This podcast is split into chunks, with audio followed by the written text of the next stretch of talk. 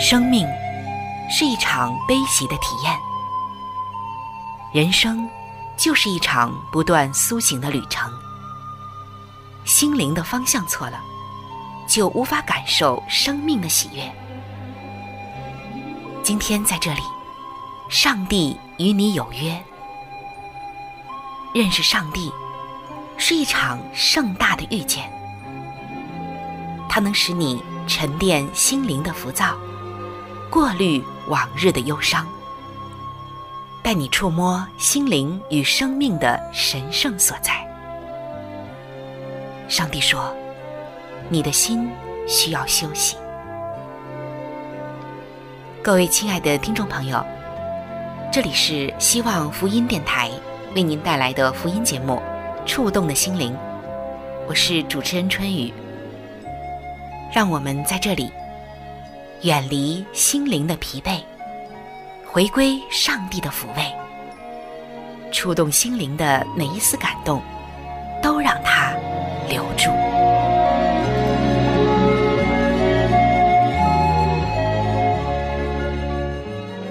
各位亲爱的弟兄姐妹，你好吗？同样的时间，不同的地点，我们大家在这一道空中的桥梁上相会。有的已经是老朋友了，还有新朋友，可能今天也会加入。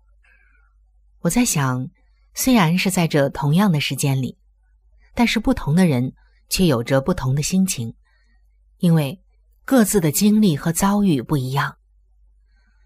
有的人欢喜，有的人发愁，有的人顺利，有的人正在经历着逆境。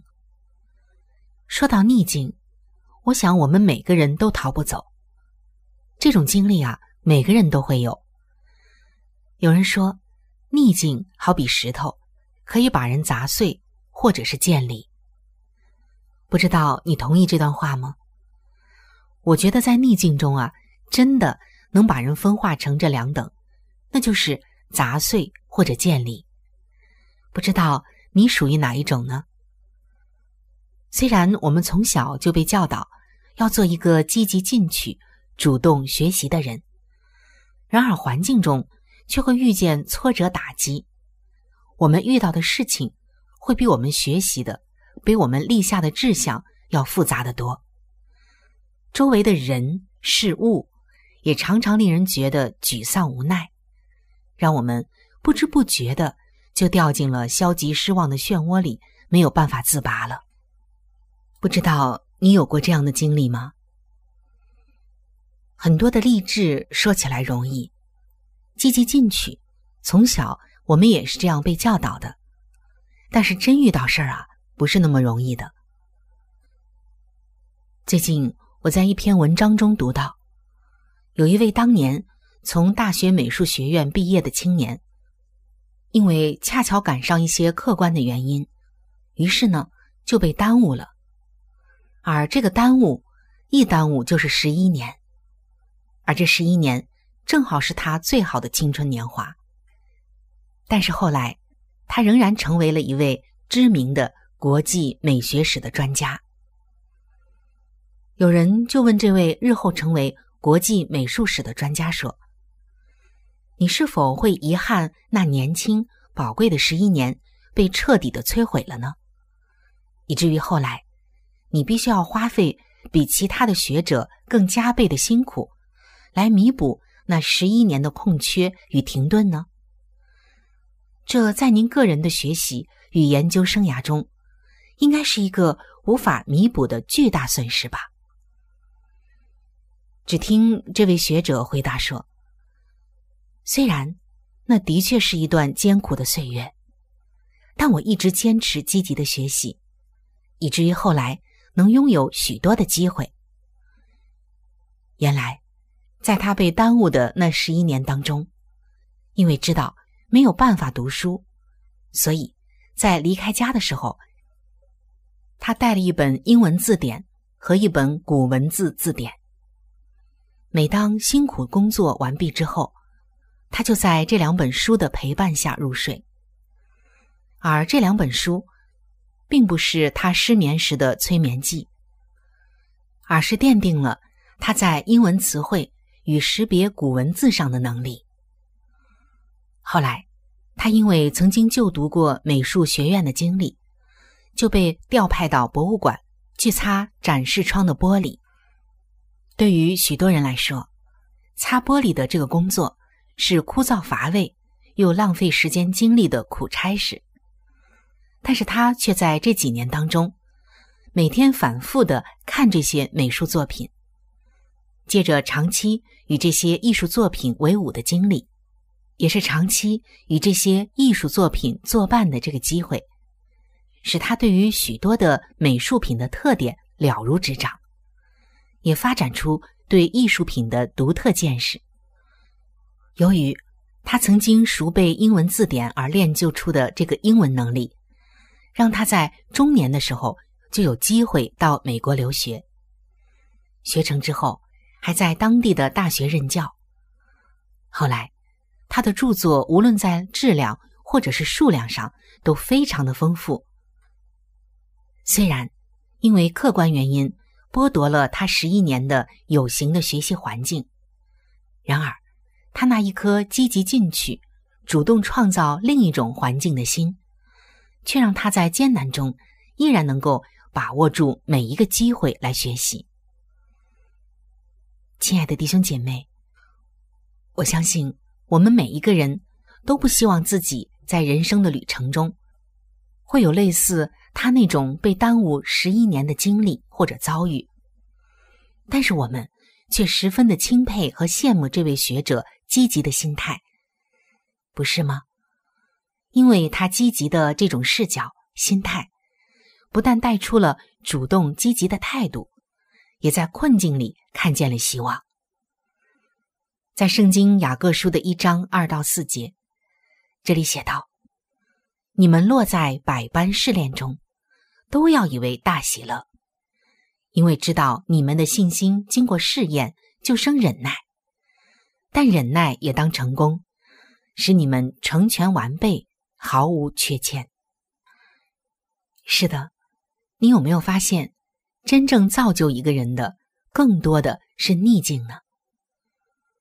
所以，上帝说，我们即使落在百般的试炼中，都要以为大喜乐，因为上帝知道，逆境能真正的锻炼一个人，也能够让一个人真正的成长和铸就日后的辉煌。就像后半段经文说的，因为知道你们的信心经过试验，就生忍耐；但忍耐也当成功，使你们成全完备，毫无缺欠。是的，虽然人生不如意的事十有八九，占了很大的分量，但是我们的信心只有在这些逆境中、这些不如意的事中经过了试炼。才能够生出宝贵的忍耐，而这份忍耐会帮助我们走向成功，并且使我们更加的全备，更加的成熟。在二零零三年的十月份，年仅十三岁的夏威夷冲浪女选手贝沙尼汉·米尔顿被鲨鱼咬断了左边的胳膊，断掉的右臂要使他以后怎样来生活呢？实在是令人难以想象，甚至根本啊没有办法去想，无法接受这样的事实。然而，这个残酷的事实并没有将他击倒，他依然以积极的态度来面对未来。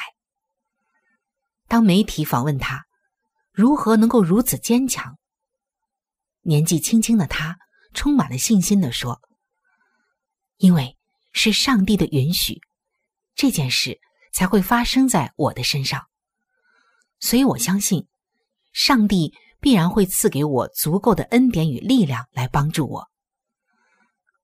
圣经哥林多后书十二章九节告诉我们，上帝说：“我的恩典够你用的，因为我的能力是在人的软弱上显得完全。”就这样，缺了一只手臂的贝沙尼汉·米尔顿。不但没有放弃冲浪运动，甚至不久之后，他又勇敢的再站在浪头上，参加了在夏威夷举行的中学生冲浪比赛。结果，在他的年龄层排名中名列第五名。当记者问起他用单手参加冲浪比赛的心情时，他的语气中没有灰心失望，或者是自怨自艾，反倒用着鼓励自己的口吻说：“现在我要平衡的站在冲浪板上，的确没有以前那么方便，但是只要再多练一些练习，我就会有办法了。”他积极乐观的信念，主动迎向挑战的态度，真是让身为成年人的我们自叹不如，却也受到极大的感动与激励。我们看到，一颗主动积极的心，不但能够让我们充满希望，也会在任何的环境中都带出积极主动的行动。所以。让我们能把握并珍惜身边的机会，使梦想能逐步的一一实现吧。演讲家约翰·戴马提尼就曾经说过：“环境就好比石块，你可以用它来建筑，也可以让它把你压得下沉。”所以，积极的心思、意念会带来主动的力量，也会成为铸造梦想的。最佳建筑材料。著名的固特异轮胎公司在意大利土林这个地方的实验室里，就进行了一件奇异的事情。他们在风洞中来测量钢圈和轮胎的形状，以及所造成的风力阻力系数。他们经过测量，就发现了下面的一组数据：轮胎造成会使百分之七的风力拖拉。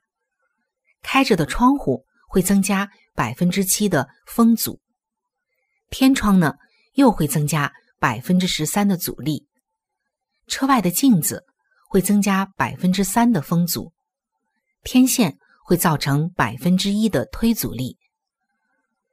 那下面让我们来估计一下人生意气消沉的可能阻力系数，人们就发现自卑感的形成会带来。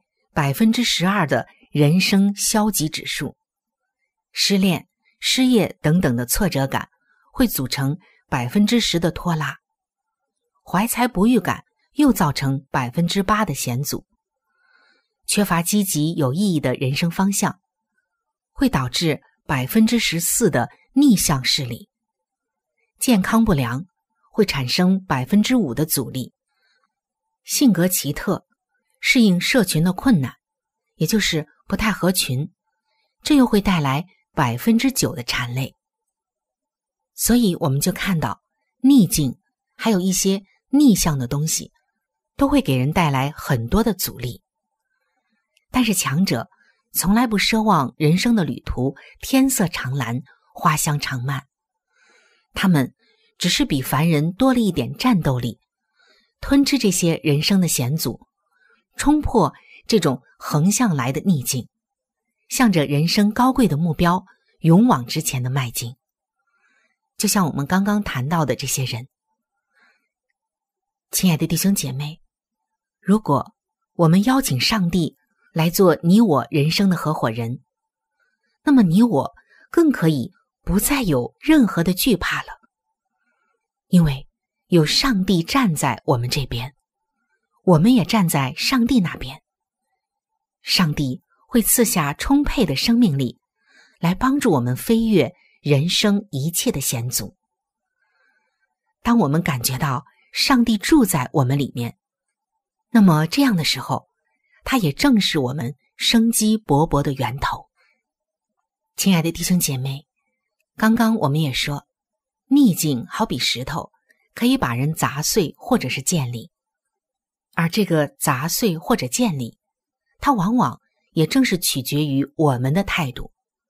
上帝当然是要建造我们，但关键就是我们的态度和选择有没有和上帝配合。今天我们都是上帝手中的石头。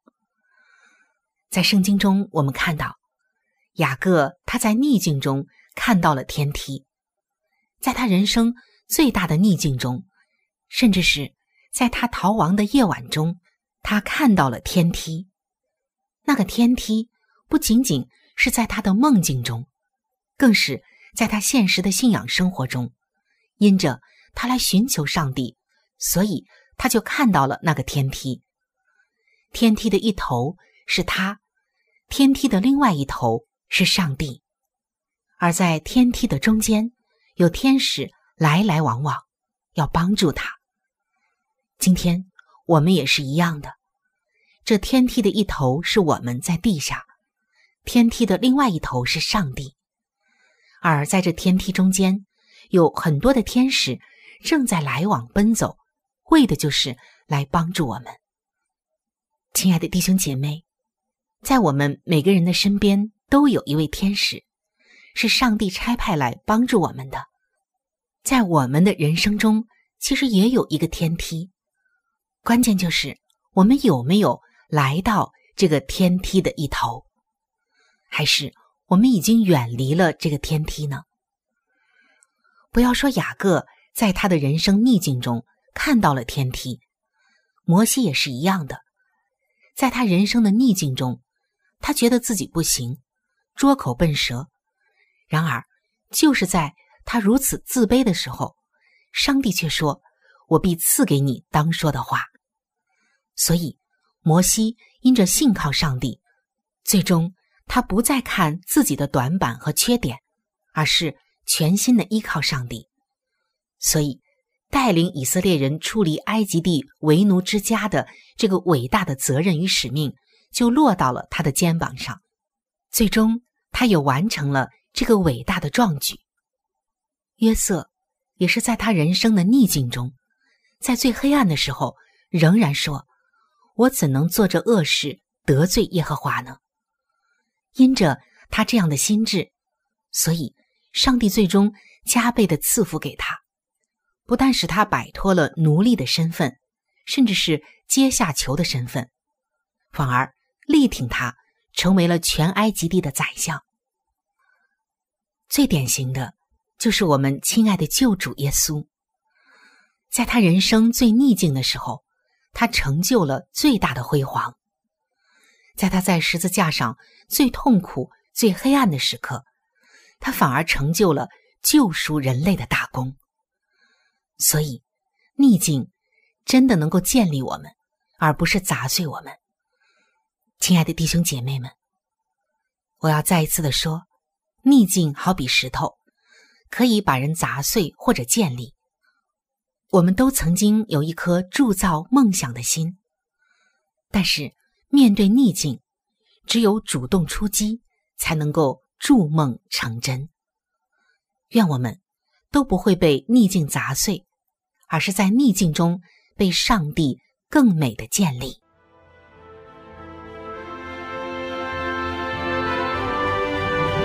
主耶稣，我主，加略山上救恩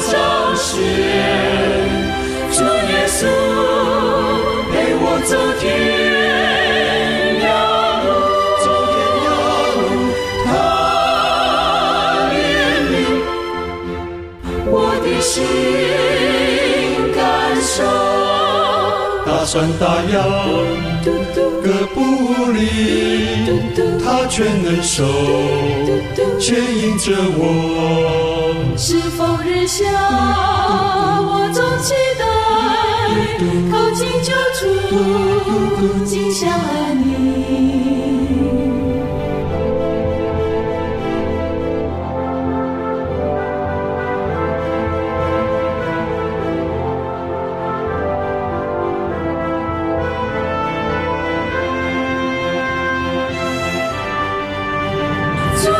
主啊主，加略山上旧暗藏险，求耶稣陪我走天涯路，走天涯路，到怜悯我的心感受，大山大洋。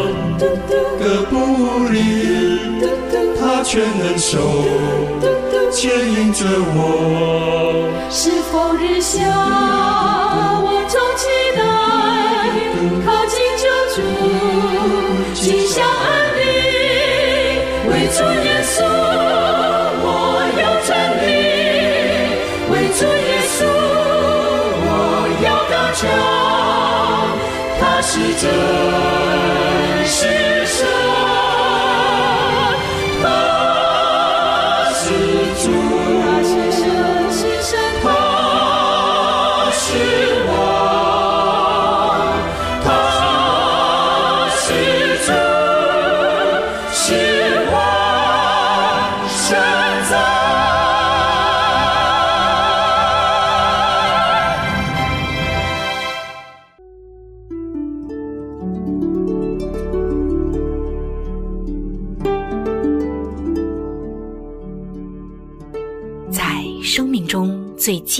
的日子里，上帝让我每日和他亲近，经历他的同在。借着每日灵修，他使我走出了生命的低谷，一次又一次的使我重新找回了新的生命和喜乐的泉源。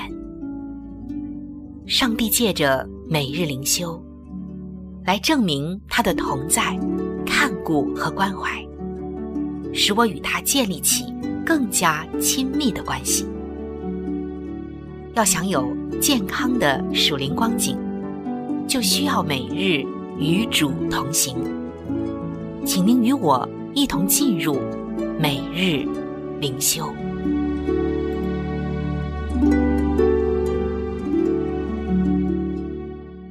各位亲爱的弟兄姐妹，欢迎来到每日灵修的时间。走进每日灵修，走进灵性的加油站，也走进上帝在每一天所赐给我们的慈爱话语当中。首先，让我们一起来分享今天每日灵修的主题经文，记载在《圣经使徒行传》的九章三十九节。众寡妇都站在彼得旁边哭。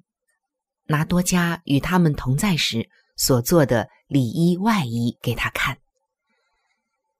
今天每日灵修的主题是美善的榜样。玛莎在一所小学当了三十多年的助教，每年她都会用存下来的钱买新的外套、围巾和手套，给那些有需要的学生。在玛莎不敌白血病离开世间以后，人们为她举办了一场追悼会，纪念并赞扬她一生为别人所做的付出。与会的人并没有带来花束，而是带来上百件全新的冬季外套，送给玛莎过去十年间关爱她的那些学生们。许多人分享玛莎所做过的各样美事。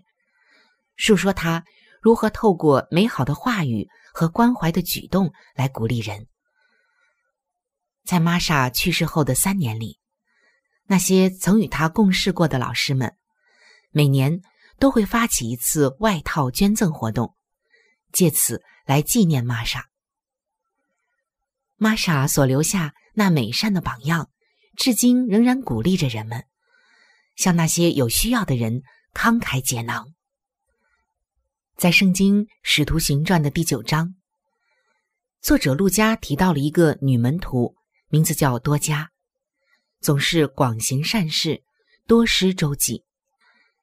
在多加因病离世之后，哀伤的门徒和寡妇们急切的请求彼得到他们当中。众寡妇告诉彼得，多加生前是多么热心的服侍人。彼得心存怜悯而行神迹，让多加从死里复活。多加复活的消息被传开，就有许多人信了主。然而，这事情的发生也是因为多加先前不遗余力的服侍别人，彰显了广施恩惠的力量，早就已经深刻的打动了众人的心。亲爱的弟兄姐妹，上帝是如何帮助我们，在我们有需要的时候，为我们行了许多怜悯的事情。我们也因着被上帝爱的怜悯所感动，也愿意去更多的帮助那些有需要的人。慈爱的上帝，今天求你也能帮助我们，每一天都能用实际的行动来关怀别人，好让我们也能留下美善的榜样，引领人们来到你的面前。亲爱的弟兄姐妹，回想过去，上帝是如何透过别人的关怀，来引领你更加的亲近他呢？而在今天。当你得了这样的恩惠之后，你要如何以美善的话语和行为来关怀别人呢？各位亲爱的朋友，我们今天的节目到这里就要向您说再见了。我真诚的邀请您来认识这一位爱你的上帝，你的人生将会成为蒙福的人生。在我们这里也为您预备了圣经，还有来帮助您。来了解基督教信仰的资料，都是可以免费的赠送到您的手中的。如果您需要，或者是想和我联系的话，那我是非常的欢迎您能够写信或者是发电邮给我。来信请寄：香港九龙尖沙咀山林道二六杠二八号。山是大山的山，林是树林的林。香港九龙尖沙咀山林道二六杠二八号，您写“春雨收”就可以了。春是春天的春，雨是雨水的雨。如果您想发电邮的话，请记我的个人邮箱，我的邮箱是 c h u n y u at v o h。c 点 c n，我们的网址是三 w 点 x i w a n g r a d i o 点 o r g。我期待着您的来信，愿上帝的爱伴随您一生。我们下期节目再会。